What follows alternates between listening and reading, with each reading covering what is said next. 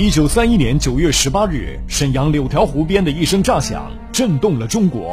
日本关东军以不足一千人的兵力攻打我近万人把守的东北军北大营。当天晚上，东北军的高官们为什么都不在沈阳？远在北京的张学良到底是跟谁在看戏？而在江西剿共的蒋介石是在何时得知日军进攻沈阳的？张学良在晚年接受采访时说：“当年为什么是他自己下令不抵抗？”蒋介石和张学良一再通告，不要惹日本人。日本人他打你，不要还手，你要还手，这架就不打起来了。而王铁汉团长在什么情况下抗命奋力抵抗，打响抗日战争第一枪？张学良的不抵抗命令和蒋介石有没有关系？敬请收听都市广播，本周日早七点三十，老林说旧闻，九一八之夜。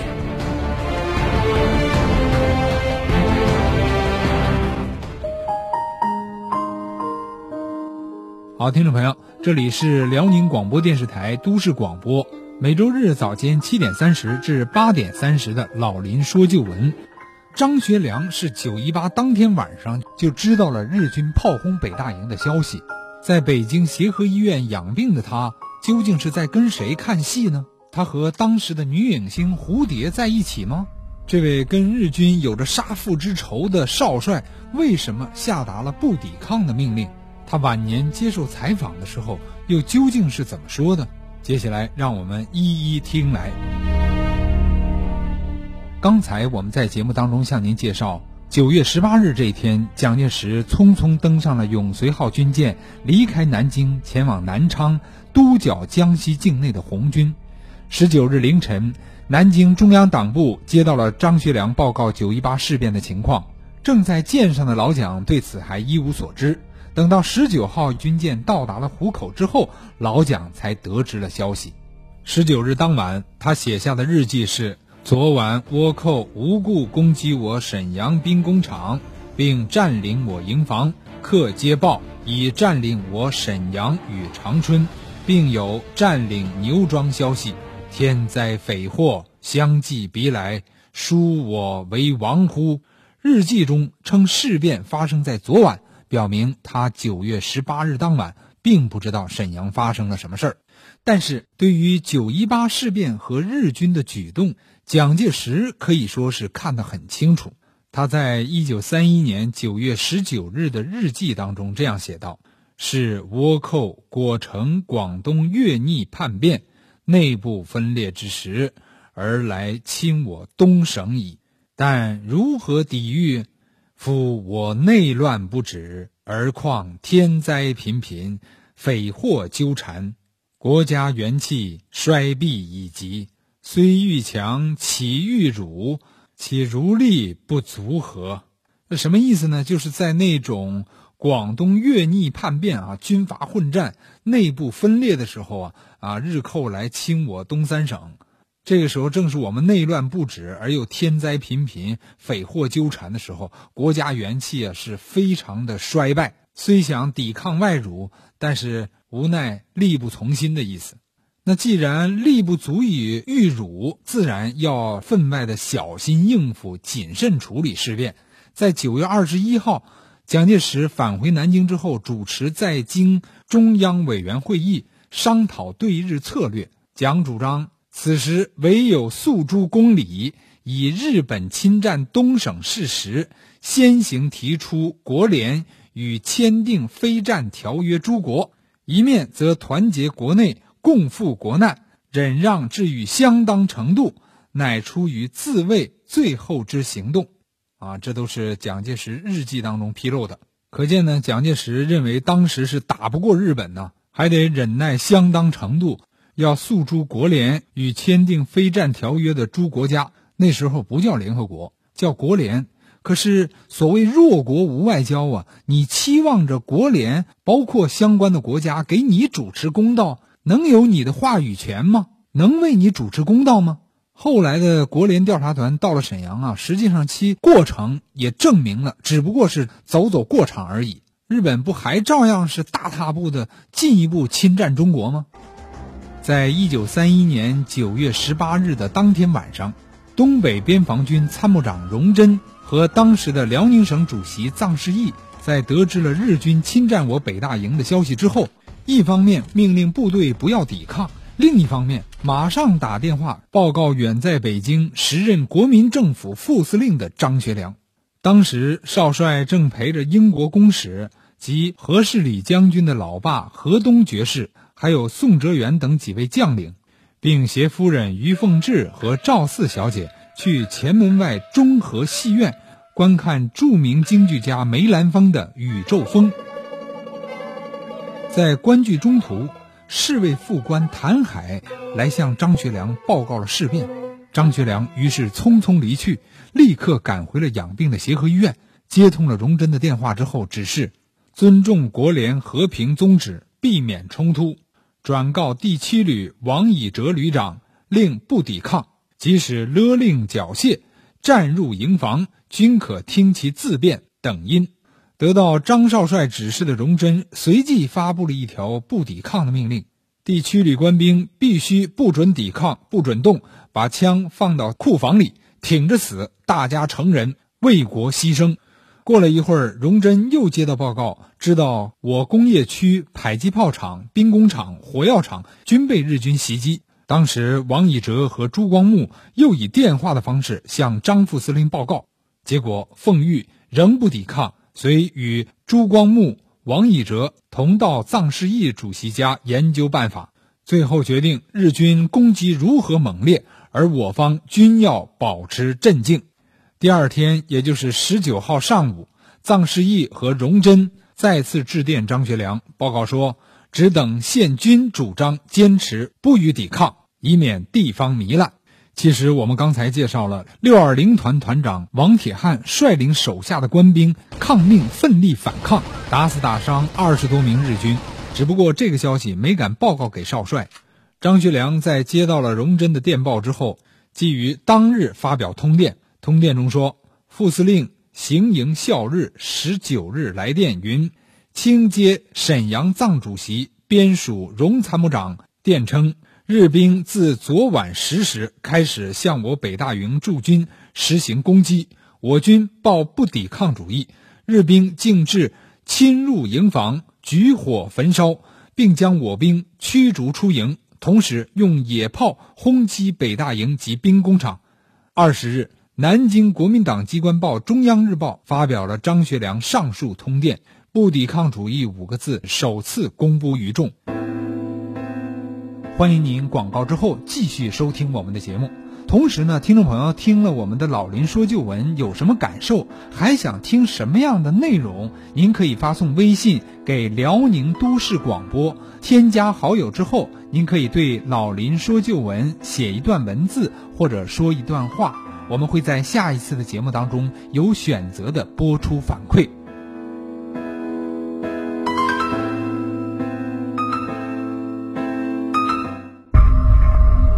一九三一年九月十八日，沈阳柳条湖边的一声炸响，震动了中国。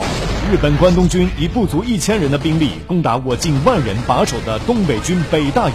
当天晚上，东北军的高官们为什么都不在沈阳？远在北京的张学良到底是跟谁在看戏？而在江西剿共的蒋介石是在何时得知日军进攻沈阳的？张学良在晚年接受采访时说：“当年为什么是他自己下令不抵抗？”蒋介石和张学良一再通告，不要惹日本人，日本人他打你不要还手，你要还手，这架就不打起来了。而王铁汉团长在什么情况下抗命奋力抵抗，打响抗日战争第一枪？张学良的不抵抗命令和蒋介石有没有关系？敬请收听都市广播，本周日早七点三十，老林说旧闻，九一八之夜。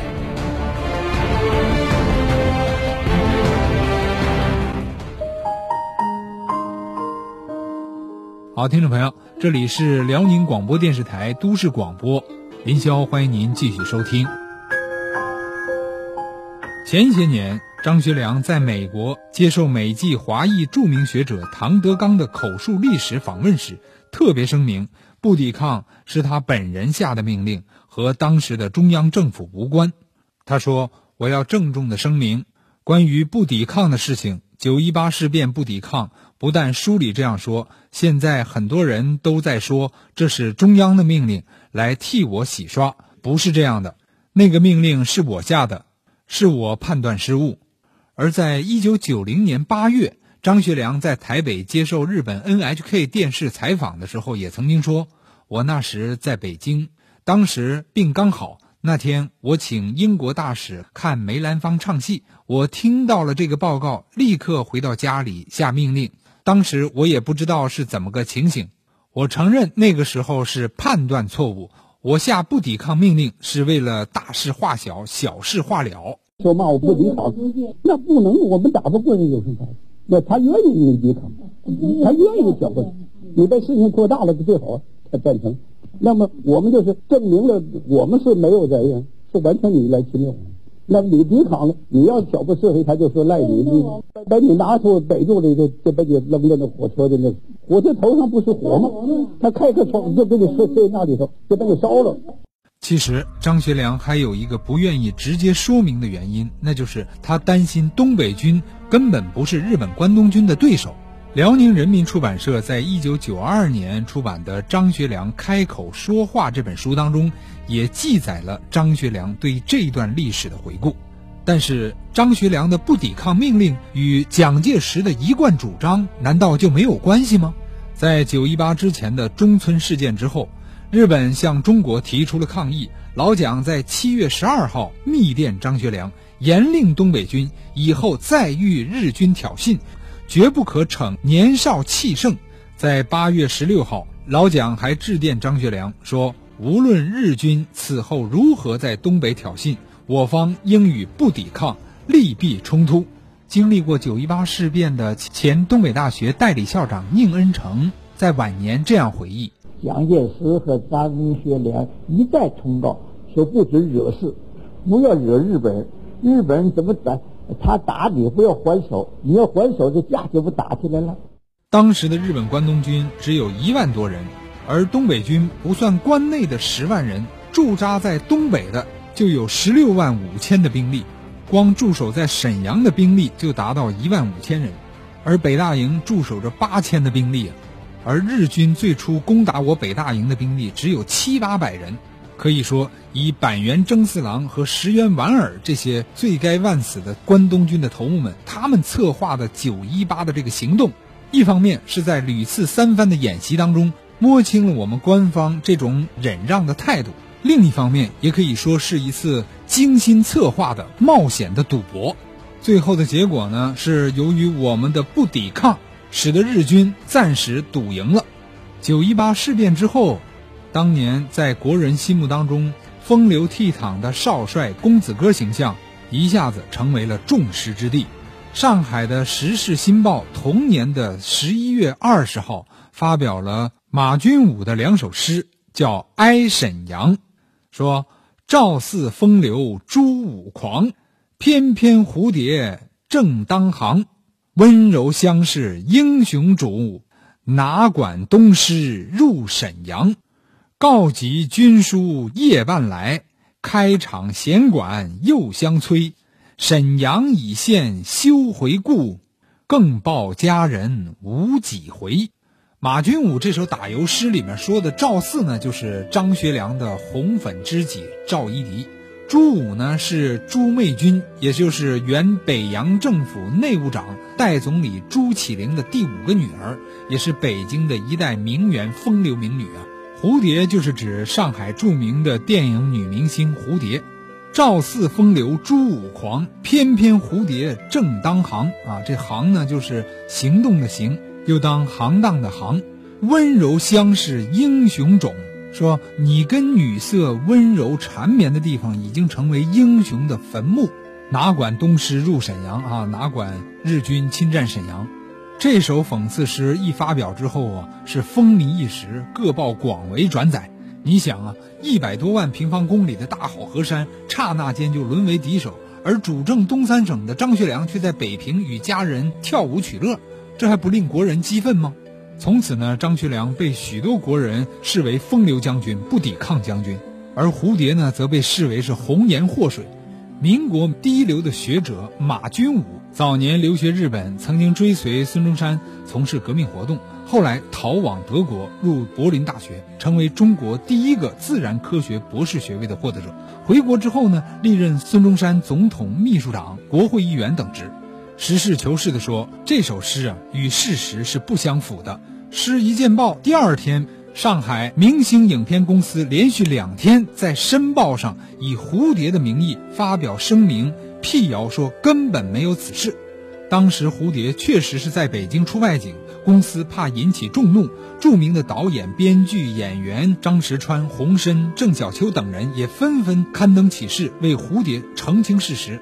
当时以蝴蝶名义发表的声明里，甚至说：“蝶也国民一份子也。”岂能于国难当前之时，与负守土之责者相与跳舞耶？后来张学良曾经有事到上海，有人要介绍他与蝴蝶相见，张学良婉言谢绝，说：“如果这样，谣言岂不得到证实？”无独有偶，一九六四年六月，蝴蝶赴台湾出席第十一届亚洲电影展，也曾有记者问蝴蝶是否想见见张学良，蝴蝶笑答：“不必了。”既未相识，就不必相识了。蝴蝶在晚年的回忆录中说自己根本不认识张学良。上海电影志的编辑赵世慧介绍说：“这个谣言哪来的呢？后来就查出来了，是日本通信社他的放的谣言。为什么呢？因为张学良是抗日的嘛，他就故意捏造了这个绯闻来重伤这个张学良。看来在这个问题上，马君武的这首诗是有点冤枉张学良了。”但是不管怎样，从沈阳到锦州，东北军的节节败退和撤离，这却是一个不争的事实。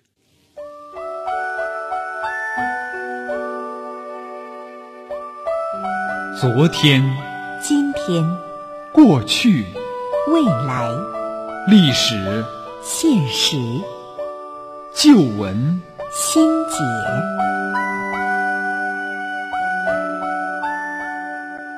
好，听众朋友，欢迎您继续收听《老林说旧闻之旧闻新解》，走进昨天的历史，关照今天的现实，以史为鉴，让历史告诉未来。今天呢，林霄邀请我们辽宁省委党校的近现代史专家，也是中国近现代史料学会的副会长王建学教授来解读九一八，解读张学良。